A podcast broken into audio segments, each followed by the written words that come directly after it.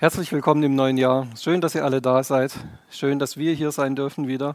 Es ist ein großes Geschenk, dass wir weiterhin Gottesdienste feiern dürfen. Wir freuen uns auch über jeden, der im Internet zuschaut. Ich wünsche auch euch allen, die ihr hier seid und die ihr im Internet zuschaut und zuhört, wünsche ich ein ganz gesegnetes neues Jahr. Ich wünsche mir, dass ihr in diesem neuen Jahr wirklich Gott erleben könnt und dass er wirklich so ja, erfahrbar ist in eurem Leben auch. Dass es nicht einfach nur irgendwie so die graue Eminenz im Hintergrund ist, wie man das manchmal sagt, sondern dass er wirklich ein erlebbarer und erfahrbarer Gott in eurem Leben ist. Das wünsche ich euch in diesem Jahr. Und ich bin auch gespannt, was wir in diesem Jahr hier in dieser Gemeinde zusammen erleben werden. Das ist momentan nicht so abzusehen, wie dieses Jahr verlaufen wird. Aber eine Sache, das kann ich euch versprechen, Gott wird wirken. Und darauf bin ich gespannt, auch in diesem Jahr. Auch was er ganz konkret hier in unserer Gemeinde machen wird. Und du kannst Anteil daran haben, entweder durch Besuch von Gottesdiensten, auch dadurch, dass du uns äh, im Internet zuhörst, wenn du vielleicht weiter weg wohnst und nicht kommen kannst. Sei einfach dabei, wenn du irgendwie Hilfe und Unterstützung brauchst, melde dich. Du findest ja immer im, im Abspann hinten äh, nach den Videos findest du unsere Kontaktdaten. Das ist immer gut, dann Kontakt mit uns aufzunehmen und einfach, wenn es irgendwas gibt, was dich beschäftigt, einfach schreib uns und wir können auch beten für dich. Das ist sehr gut. Das neue Jahr hat begonnen und es ist seit mittlerweile 90 Jahren eine gute Tradition in Deutschland, dass jedes Jahr so ein geistliches Motto erhält. Und das ist die Jahreslosung. Kennen ja viele von euch bestimmt schon. Die Jahreslosung, die wird von der Arbeitsgemeinschaft für Bibellesen schon seit 1930 festgelegt und herausgegeben.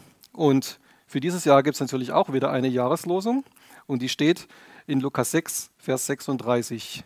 Lukas 6, Vers 36, da steht die Jahreslosung für dieses neue Jahr 2021. Seid nun barmherzig, wie auch euer Vater barmherzig ist. Wenn man das ein bisschen konkreter noch oder korrekter im Griechischen sich anschaut und übersetzt, kann man diesen Satz auch übersetzen mit werdet nun barmherzig, wie auch euer Vater barmherzig ist. Also entweder seid nun, seid nun barmherzig oder werdet nun barmherzig wie auch euer Vater barmherzig ist. In dieser Predigt soll es nun also ein bisschen darum gehen, was ist Barmherzigkeit überhaupt? Und im zweiten Teil möchte ich euch einfach so ein paar konkrete Tipps auch geben zu dem Thema, wie kannst du in deinem ganz normalen Leben praktisch barmherzig sein? Barmherzigkeit praktisch, so geht's. So habe ich diese Predigt mal überschrieben. Barmherzigkeit praktisch, so geht's. Wenn du schon eine Weile mit Jesus gehst und äh, vielleicht auch schon eine Zeit lang in der Bibel gelesen hast, kennst du das Wort Barmherzigkeit natürlich. Das ist so ein Begriff, den gibt es in der Christenheit schon seit vielen Jahren. Aber interessant ist, dass wir das Wort Barmherzigkeit in unserer heutigen täglichen deutschen Sprache eigentlich gar nicht so oft verwenden. Ich habe mich darum mal ein bisschen auf die Suche gemacht und mal nachgeforscht, was bedeutet dieses Wort Barmherzigkeit überhaupt. Einfach mal so ein paar Worterklärungen. Das Wort Barmherzigkeit besteht aus zwei Teilen. Also Herz steckt da ja zum Beispiel drin. Herz ist klar, ne? Also das Herz ist auch in der Bibel, wenn wir so in der Bibel nachschauen, was steht da über das Herz? Das Herz ist immer der Ort, wo Gedanken, Überlegungen, das Verstehen, der Wille, die Urteilskraft, auch die Planung entspringen. Also das Herz bezeichnet in der Bibel sozusagen das Zentrum der Person, den Ort, an dem die Entscheidungen getroffen werden, weil das Herz auch das wichtigste Organ in unserem menschlichen Körper ist.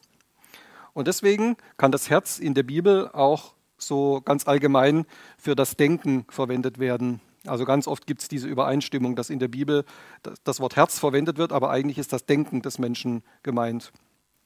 Also Barmherzigkeit, Herz ist ein Bestandteil dieses Wortes.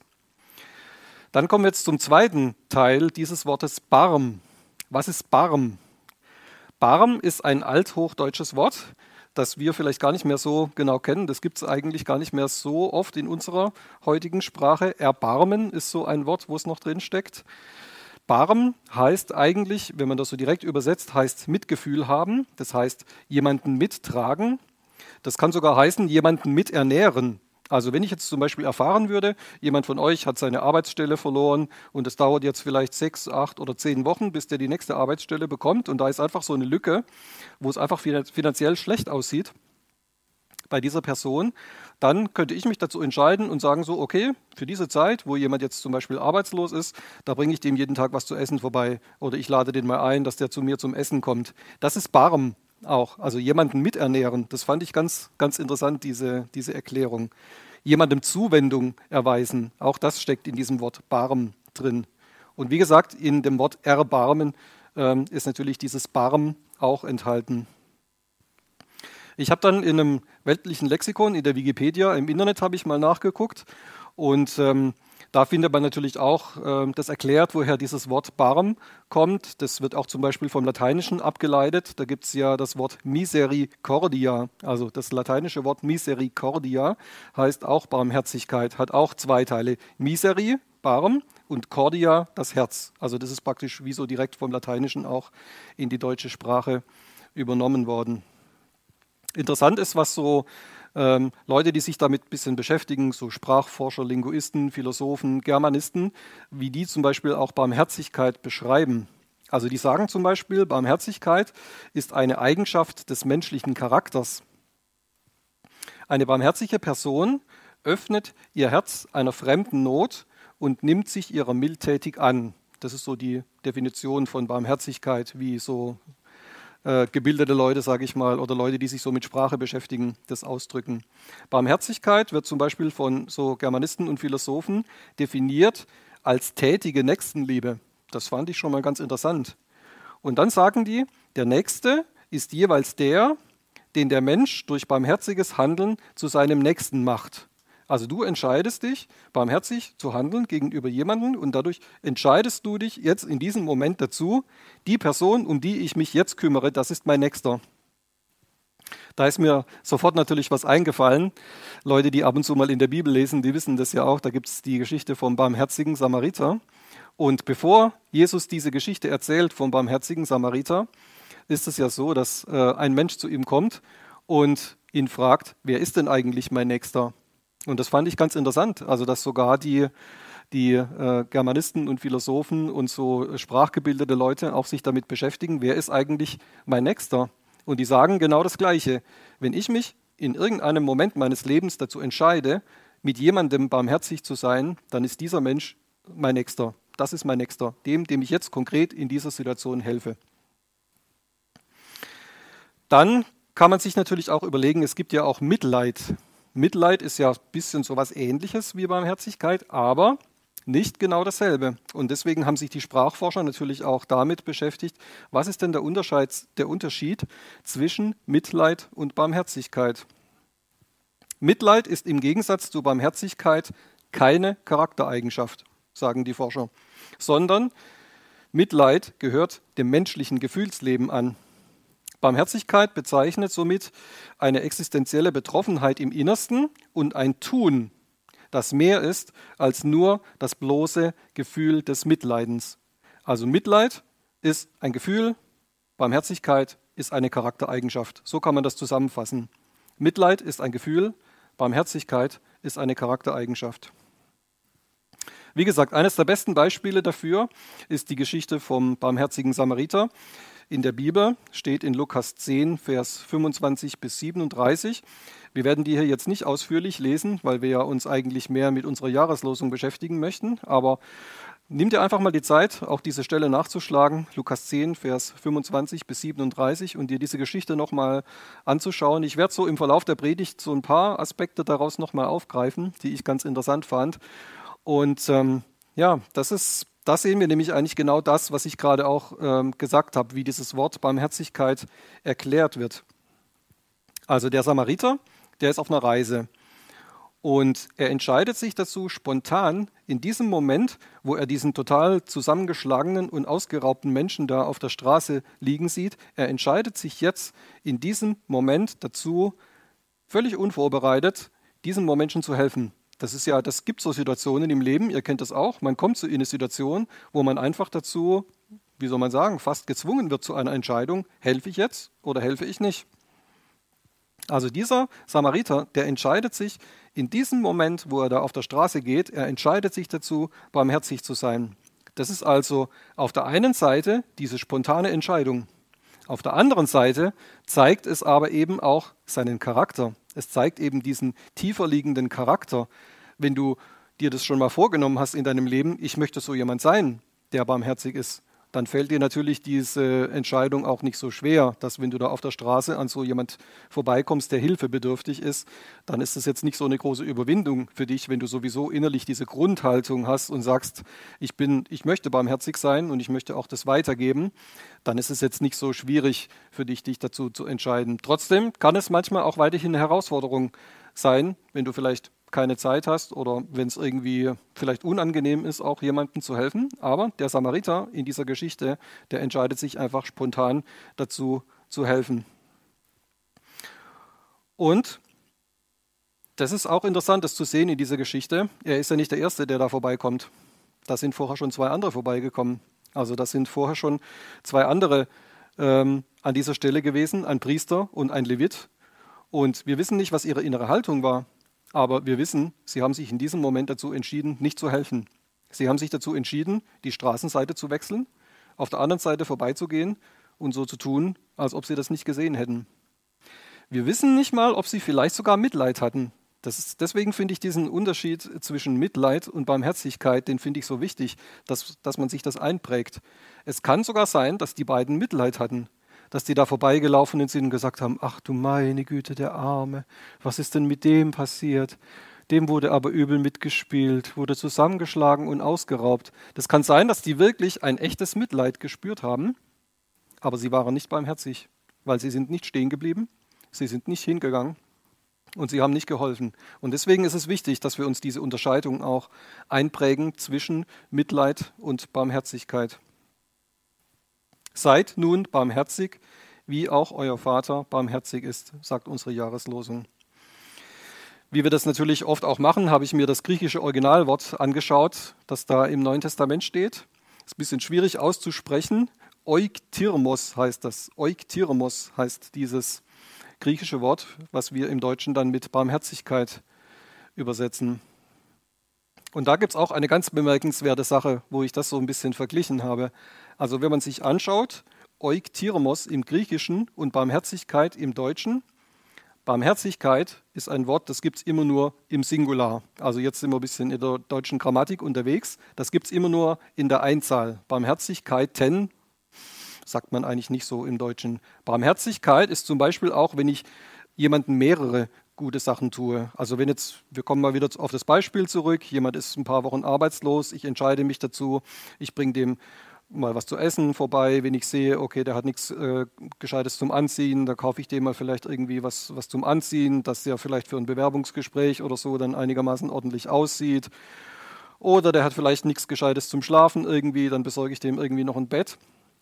Und trotzdem, diese ganze Latte von guten Dingen, die ich ihm getan habe, bezeichnet man trotzdem im Deutschen im Singular als Barmherzigkeit. Unser griechisches Wort Euktyrmos, das steht im Neuen Testament aber bis auf eine Ausnahme immer im Plural. Das ist ein Pluralwort. Also das steht ja eigentlich immer Barmherzigkeiten. Und das ist interessant, was da auch die Bibelforscher dazu sagen. Die sagen, das ist mit Absicht so, dass es immer im Neuen Testament eigentlich im Plural steht, in der Mehrzahl, weil der Plural soll die vielfältigen Wirkungen und Weisen des Erbarmens Gottes verdeutlichen. So sagen das die, die Bibelforscher auch. Also das fand ich auch total interessant.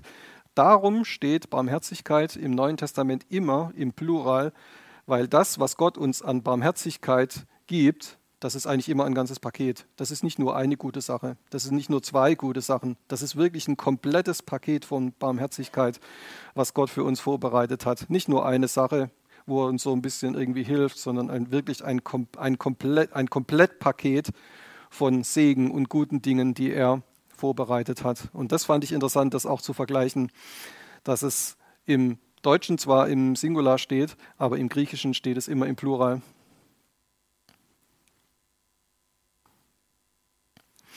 Also, wie schon gesagt, irgendwie kam ich mir während der Vorbereitung für diese Predigt die ganze Zeit irgendwie ein bisschen vor wie im Deutschunterricht. Und ähm, bei diesen ganzen Wortuntersuchungen, wir bleiben mal noch ein bisschen beim Thema Deutschunterricht und wir gucken uns mal an, ähm, wie dieser Satz sonst noch formuliert ist, unsere Jahreslosung.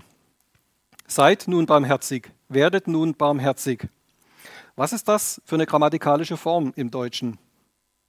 Das ist der Imperativ, das ist die Aufforderungsform. Zu meiner Schulzeit hat man noch gesagt, es ist die Befehlsform, der Imperativ. Seid nun barmherzig, werdet nun barmherzig. Ist letztendlich also so, da gibt es nichts zu diskutieren. Es ist eine Aufforderung. Seid nun barmherzig, werdet nun barmherzig. Das ist eine Aufforderung. Bei der eigentlich richtigeren Übersetzung werdet nun barmherzig wird es noch ein bisschen besser ausgedrückt, dass die ganze Sache so ein Prozess ist. Also wir müssen nicht sofort perfekte Barmherzigkeitsweltmeister sein, das ist gar nicht der Anspruch, der an uns gestellt wird, sondern wir dürfen darin wachsen, auch in der Barmherzigkeit. Also dieses werdet nun barmherzig. Es ist eine Aufforderung, aber wir dürfen uns da auch weiterentwickeln im Lernen von Barmherzigkeit. Zweiter Teil, wie auch euer Vater barmherzig ist. Was ist das? Grammatikalisch, Deutschunterricht, würde man sagen, es ist ein Vergleich. Wie auch euer Vater barmherzig ist. Durch dieses Wort wie wird es ausgedrückt, dass es ein Vergleich ist. Wir sollen uns also an der Barmherzigkeit Gottes orientieren und gleichzeitig ist es aber auch eine logische Folgerung daraus. Es ist nicht nur ein Vergleich, sondern es ist auch die Folge daraus. Die Folge daraus, dass Gott mit uns barmherzig ist, ermächtigt uns und ermutigt uns auch dazu, dass wir mit anderen Menschen barmherzig sind.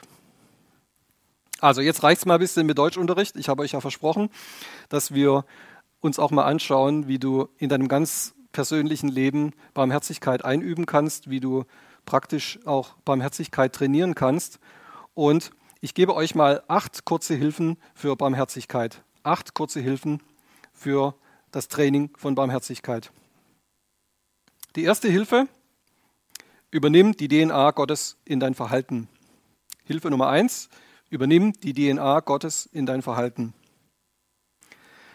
Das allererste Mal in der Bibel, dass das Wort Barmherzigkeit erwähnt wird, das ist in 2. Mose 34, Vers 6. 2. Mose 34, Vers 6. Und der Herr ging vor Moses Angesicht vorüber, und er, also Mose, rief, Jahwe, Jahwe, Gott, barmherzig und gnädig, langsam zum Zorn und reich an Gnade und Treue. Also das ist so die erste große Beschreibung auch des Wesens Gottes, wie Mose das ausgerufen hat. Und da kommt zum ersten Mal auch dieses Wort barmherzig vor. Und damit ist ganz klar, das ist eine der wichtigsten Charaktereigenschaften von Gott. Es ist die DNA Gottes. Und was sind wir? Wir sind die neue Kreatur in Christus. Das ist so ein Thema, das predigen wir in unserer Gemeinde rauf und runter. Das wird immer wieder, kommt es in unseren Predigten vor, das kommt in unseren Seminaren vor. Wir sind eine neue Kreatur in Christus. Das findest du zum Beispiel in 2. Korinther 5, Vers 17. Daher, wenn jemand in Christus ist, so ist er eine neue Schöpfung. Das Alte ist vergangen, siehe, Neues ist geworden.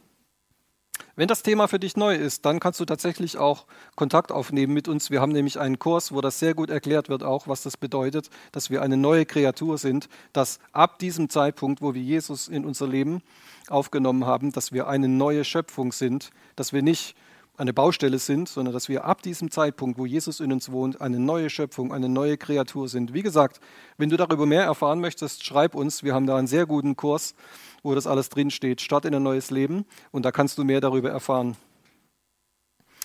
Trotzdem gilt das auch für alle, die schon länger mit Jesus gehen. Also du kannst dich nochmal neu dazu entscheiden, auch dass diese DNA von Gott, dass er barmherzig ist, dass diese DNA, die seit unserer Bekehrung in uns wohnt, dass du diese DNA aktiv in dein eigenes Verhalten übernehmen möchtest.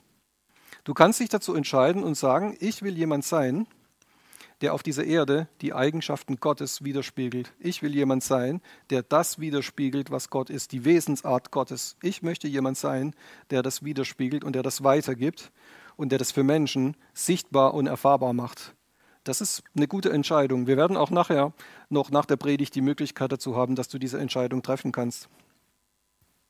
Und eine der wichtigsten Eigenschaften Gottes ist Barmherzigkeit. Und wenn du dich dazu entscheidest, das zu übernehmen und zu sagen, ich möchte das, dass es wirklich wirksam wird in meinem Leben. Wie gesagt, du hast die DNA Gottes schon längst, wenn du Jesus in deinem Leben hast.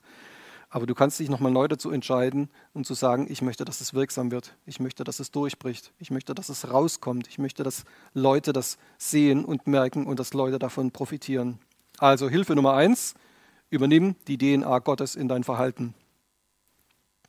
Hilfe Nummer zwei, präge dir die Wertmaßstäbe Gottes ein. Hilfe Nummer zwei, präge dir die Wertmaßstäbe Gottes ein. In Sprüche 3, Vers 3 schreibt Salomo, Gnade und Treue sollen dich nicht verlassen, binde sie um deinen Hals, schreibe sie auf deines Herzens Tafel. Also da finden wir auch wieder diesen Gedanken der Wiederholung. Also er sagt, beschäftige dich immer wieder damit, beschäftige dich immer wieder auch mit den Wertmaßstäben Gottes, lies regelmäßig in seinem Wort, präge es dir ein, behalte es nicht nur im Kopf, sondern mach es zu einem Teil deines Denkens und Verhaltens. Also beschäftige dich immer wieder damit, dass Gott gut ist. Mach es wirklich zu deiner eigenen Denkweise. Mir gefällt dieses Bild mit der Tafel so gut, dass er sagt, binde sie um deinen Hals, schreibe sie auf deines Herzens Tafel. Das ist wie wenn man hier auf dem Herzen hier so eine Tafel hätte. Wir kennen ja so eine Tafel vielleicht von Gaststätten, wo außen so eine Kreidetafel hängt oder bei unserer Bücherstube, die jetzt neu eingerichtet wurde, haben wir auch so eine, so eine Kreidetafel, wo dann die Öffnungszeiten draufstehen. Bei der Gaststätte steht vielleicht die Speisekarte drauf oder auch die Öffnungszeiten und so gewisse, gewisse Richtlinien, die da gelten. Das hilft uns, dass, damit wir uns gewisse Sachen einprägen und damit wir sie immer auch wiederholen und damit sie in unserem Kopf präsent bleiben. Und deswegen gefällt mir dieses Bild auch so, dass er sagt, das, was Gott möchte, das, was die Wertmaßstäbe Gottes sind, schreibe das auf deines Herzens Tafel. Also präge dir die Wertmaßstäbe Gottes ein. Das war die zweite Hilfe. Präge dir die Wertmaßstäbe Gottes ein. Hilfe Nummer drei. Fang an, mit dir selbst barmherzig zu sein. Aua. Hat da jemand Aua gesagt? Ja, so ging es mir, wo ich, wo ich diesen Gedanken hatte. Fange an, mit dir selbst barmherzig zu sein. Sprüche 11, Vers 17, wieder schreibt Salomo, es erweist der Gütige sich selbst Gutes, doch bringt sich selbst ins Unglück der Grausame.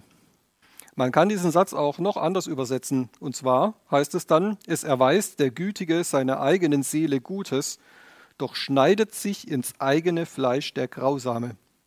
Habe ich mir so gedacht, oh, das ist das ist ja ein schreckliches Bild eigentlich. Also manchmal hört man ja so Geschichten von Leuten, die so unvermittelt in die Küche gehen, die Küchenschublade aufmachen, da ein Messer rausholen und anfangen sich irgendwo einfach zu schneiden. Was machen wir mit solchen Leuten? Wir müssen den Arzt rufen, wir müssen sie vielleicht in die Psychiatrie einweisen. Ganz wichtig ist, dass wir für sie beten, für innere Heilung. Weil das ist eigentlich das, was so eine äußerliche Tat, wenn jemand sich selber ins eigene Fleisch schneidet, wenn jemand sich selber verletzt, das ist eigentlich immer ein Zeichen dafür, dass jemand innere Verletzungen hat, dass jemand innerlich nicht heil ist. Und das ist eigentlich interessant, dass er das hier mit Unbarmherzigkeit gleichsetzt. Also Unbarmherzigkeit wird hier mit einer richtig zerstörerischen Kraft gleichgesetzt. Das weist auch auf so einen inneren Schmerz hin. Und das passt absolut nicht dazu, zu der DNA Gottes, die wir in uns tragen. Weil das, was Gott immer möchte, ist Heil. Und das, was Gott immer möchte, ist Heilung. Also, wer mit sich selbst barmherzig ist, der fügt sich selbst und auch anderen keinen Schmerz zu. Wer mit sich barmherzig ist, der fügt sich und auch anderen Leuten keinen Schaden zu. Der schneidet sich selber nicht ins eigene Fleisch und der schneidet auch keine anderen Leute. Also, ihr kennt ja vielleicht auch dieses Sprichwort, Wer sich selbst nicht Gutes gönnt, was sollte der anderen Gutes tun? Das eine hat mit dem anderen tatsächlich was zu tun. Also deswegen diese dritte Hilfe, fang an, mit dir selbst barmherzig zu sein. Das ist ein ganz wichtiger Punkt. Hilfe Nummer vier, diskutiere nicht mit Gott rum, ob du barmherzig sein sollst.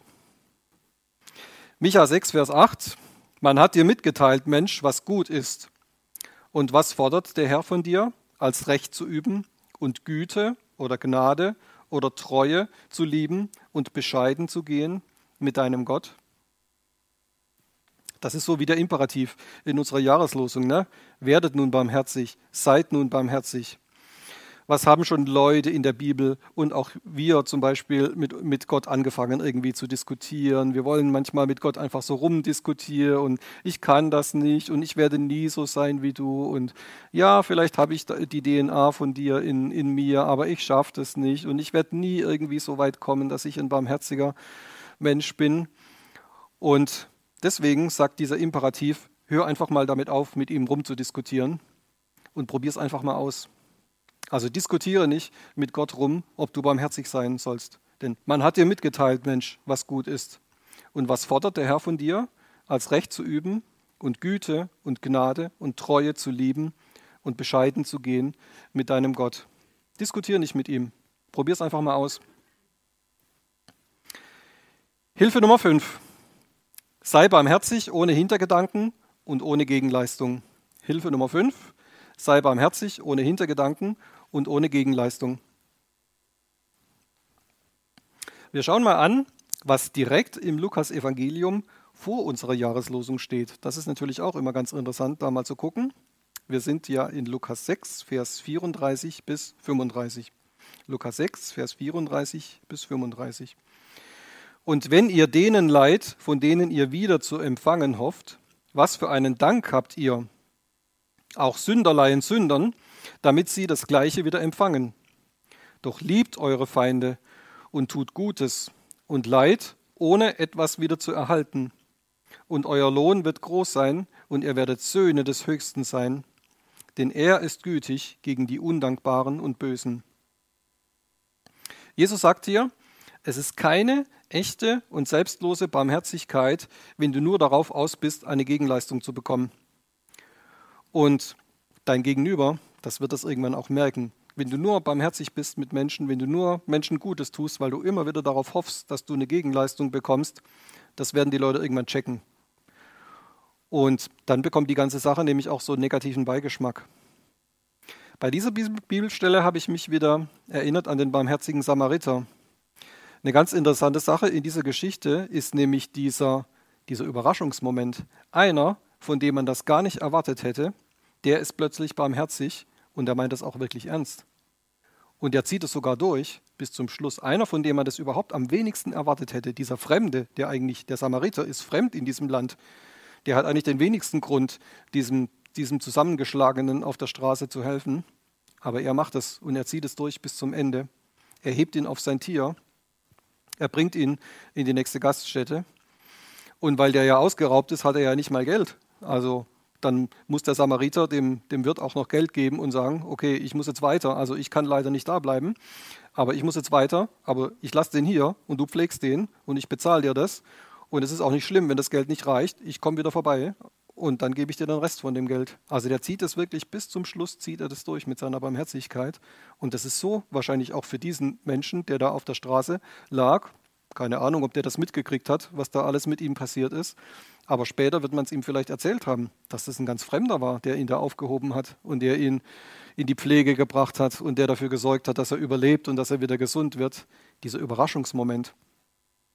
Und das ist eigentlich auch das, womit du arbeiten kannst. Wenn du wirklich diese DNA Gottes in dir trägst und du sagst, ich will das weitergeben und ich will Menschen damit dienen und ich will Menschen was Gutes tun und ich will einfach ein barmherziger Mensch sein, der auch Menschen damit überrascht, dann wird es auch so ein Überraschungsmoment sein. Du wirst es erleben in deinem Leben, dass Menschen einfach total überrascht sind und dass sie vielleicht offen sind für ein Gespräch, was du noch nie mit ihnen äh, geführt hast. Vielleicht sind sie auf einmal so offen, dass du mit ihnen über Jesus sprichst und was Jesus dir bedeutet. Ganz oft kommt ja die Frage, warum machst du das? Ganz oft ist es so, wenn man besonders freundlich, besonders höflich, besonders barmherzig mit jemand ist, manchmal kommt dann so diese Frage, warum bist du eigentlich so zu mir? Warum machst du das eigentlich?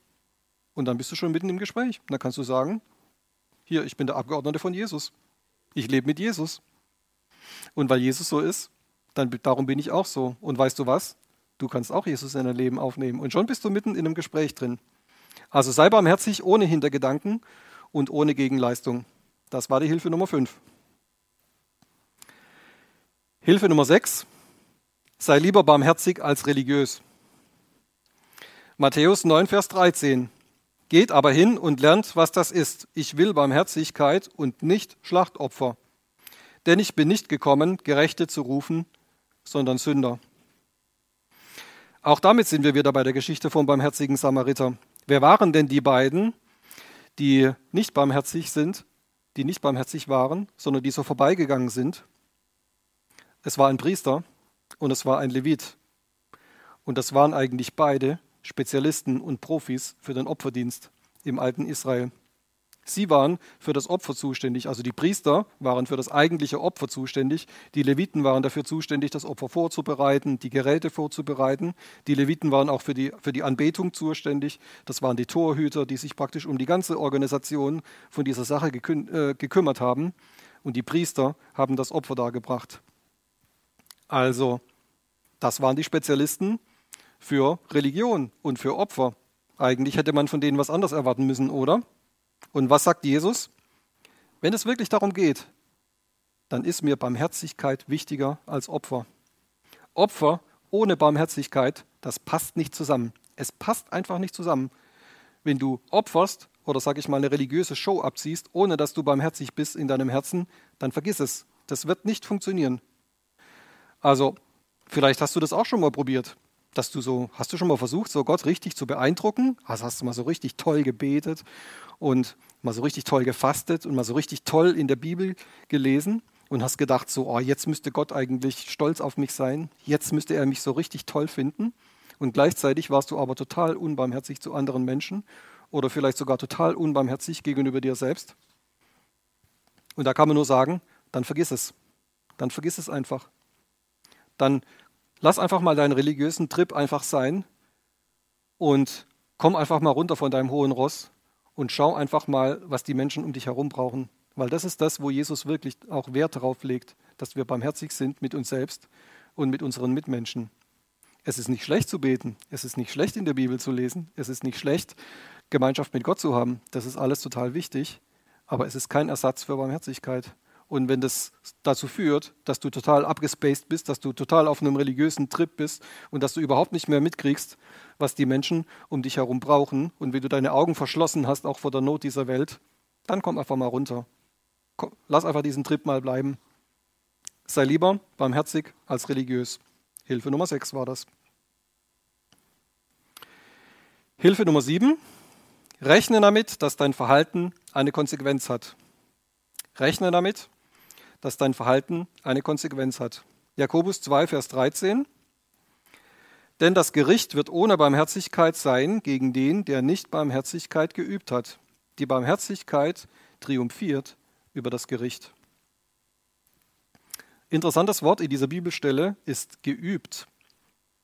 Gegen den, der nicht Barmherzigkeit geübt hat. Das heißt eigentlich, ich habe natürlich wieder nachgeguckt, was da im Griechischen steht, dieses Wort poiea oder poieo, das heißt eigentlich etwas hervorbringen, sich betätigen. Das kann auch heißen, etwas aufschichten. Das kann auch heißen, etwas aneinanderreihen oder etwas üben. Also das heißt, du musst kein perfekter Barmherzigkeitsprofi sein, sondern du trägst die DNA Gottes in dir und dann kannst du einfach dich damit betätigen, Barmherzigkeit hervorzubringen. Schritt für Schritt Barmherzigkeit aufschichten, Barmherzigkeit aneinanderreihen.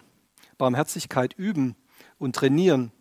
Üben und trainieren, das sind ja so Worte, die kennst du zum Beispiel aus dem Sport oder von den Musikern.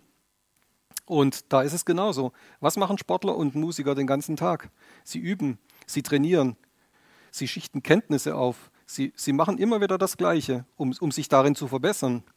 Also sie trainieren immer wieder die gleiche Sache, um darin besser zu werden. Und das ist genau das, was wir auch machen. Viele von euch wissen ja, dass ich Geige spiele. Also ich habe ja schon vor über 42 Jahren oder so angefangen, Geige zu spielen. Das ist schon lange her.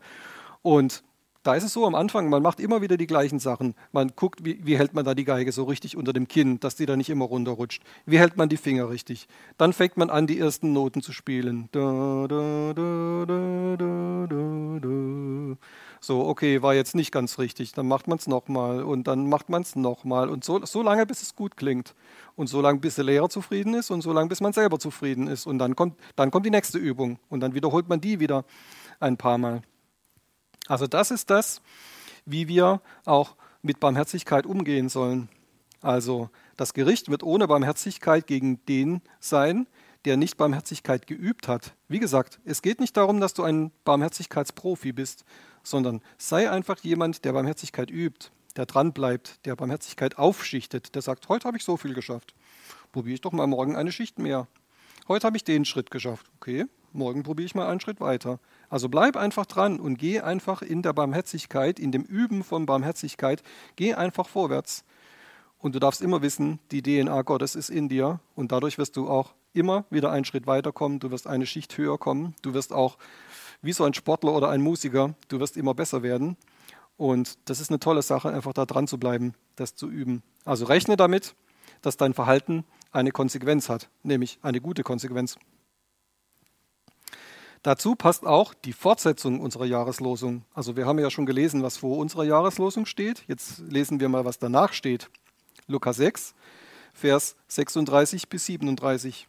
Seid nun barmherzig, wie auch euer Vater barmherzig ist, und richtet nicht und werdet nicht und ihr werdet nicht gerichtet werden und verurteilt nicht und ihr werdet nicht verurteilt werden. Kann man auch übersetzen, lasst los und ihr werdet losgelassen werden, sprecht frei und ihr werdet freigesprochen werden.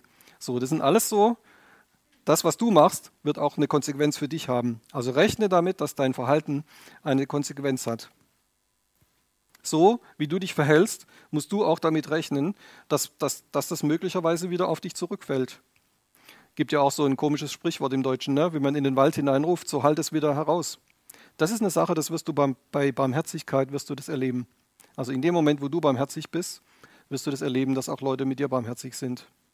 In dem Moment, wo du unbarmherzig bist, wo du immer streng bist, wo du immer Hilfe verweigerst, wo du immer ein unmöglicher Typ bist, wirst du auch das erleben, dass Leute dich meiden, dass Leute auch dir gegenüber nicht barmherzig sind. Also bleib da dran einfach. Rechne damit, dass dein Verhalten eine Konsequenz hat. Damit, dazu passt natürlich dann auch der letzte Punkt, die letzte Hilfe, Nummer 8. Rechne damit, dass man auch mit dir barmherzig ist. Rechne auch damit, dass man mit dir barmherzig ist. Matthäus 5, Vers 7 aus den Seligpreisungen, da sagt Jesus, Matthäus 5, Vers 7, Glückselig die Barmherzigen, denn ihnen wird Barmherzigkeit widerfahren. Glückselig die Barmherzigen, denn ihnen wird Barmherzigkeit widerfahren. Es ist tatsächlich eine Verheißung direkt von Jesus. Wenn du barmherzig bist und dich darin übst, dann kannst du und dann darfst du damit rechnen, dass man auch mit dir barmherzig ist. Als Barmherziger verteilst du den Segen Gottes und du wirst selber auch davon profitieren. Du repräsentierst die DNA Gottes und wenn du sie weitergibst, darfst du auch damit rechnen, dass sie wieder zu dir zurückkommt und dass man auch mit dir barmherzig ist. Das ist eine tolle Sache. Also sei jemand, der der Barmherzigkeit auch gerne verteilt und du wirst davon selber auch profitieren. Ich fasse nochmal die Punkte zusammen zum Schluss. Acht Hilfen. Wie kannst du Barmherzigkeit üben? Übernimm die DNA Gottes in dein Verhalten. Präge dir die Wertmaßstäbe Gottes ein. Fang an, mit dir selber barmherzig zu sein. Diskutiere nicht mit Gott rum, ob du barmherzig sein sollst. Sei barmherzig ohne Hintergedanken und ohne Gegenleistung. Sei lieber barmherzig als religiös. Rechne damit, dass dein Verhalten eine Konsequenz hat, nämlich die Konsequenz, dass man auch mit dir barmherzig ist. Amen. Es ist gut, dass wir das üben und dass wir daran bleiben und dass wir wirklich auch Menschen sind, die, die Gott repräsentieren in seinem Wesen und dass wir versuchen auch das zu üben und einfach so Barmherzigkeit aufschichten. Probier das einfach mal aus und wie gesagt, wenn du da Unterstützung brauchst, schreib uns an, ruf uns an. Du findest unsere Kontaktdaten am Ende, am Ende des Videos. Kannst uns auch eine WhatsApp schreiben. Du findest am Ende des Videos auch auch unsere, äh, unsere Spendenhinweise, wo du praktisch deine Spende oder deine Kollekte hin überweisen kannst, wenn du unsere Arbeit unterstützen möchtest. Ganz herzliches Dankeschön an alle, die das regelmäßig auch machen. Das ist toll, dass ihr dabei seid, dass ihr uns mittragt, auch in finanzieller Hinsicht. Ich wünsche euch ein gesegnetes Jahr. Bleibt dabei einfach. Wenn du mit Jesus gehst, bleib dabei. Und wenn du ihn noch nicht kennst, du, du kannst ihn kennenlernen. Das ist eine gute Möglichkeit, mit Jesus zu gehen. Wenn du dabei Hilfe brauchst, melde dich bei uns. Du kannst Jesus kennenlernen. Dankeschön.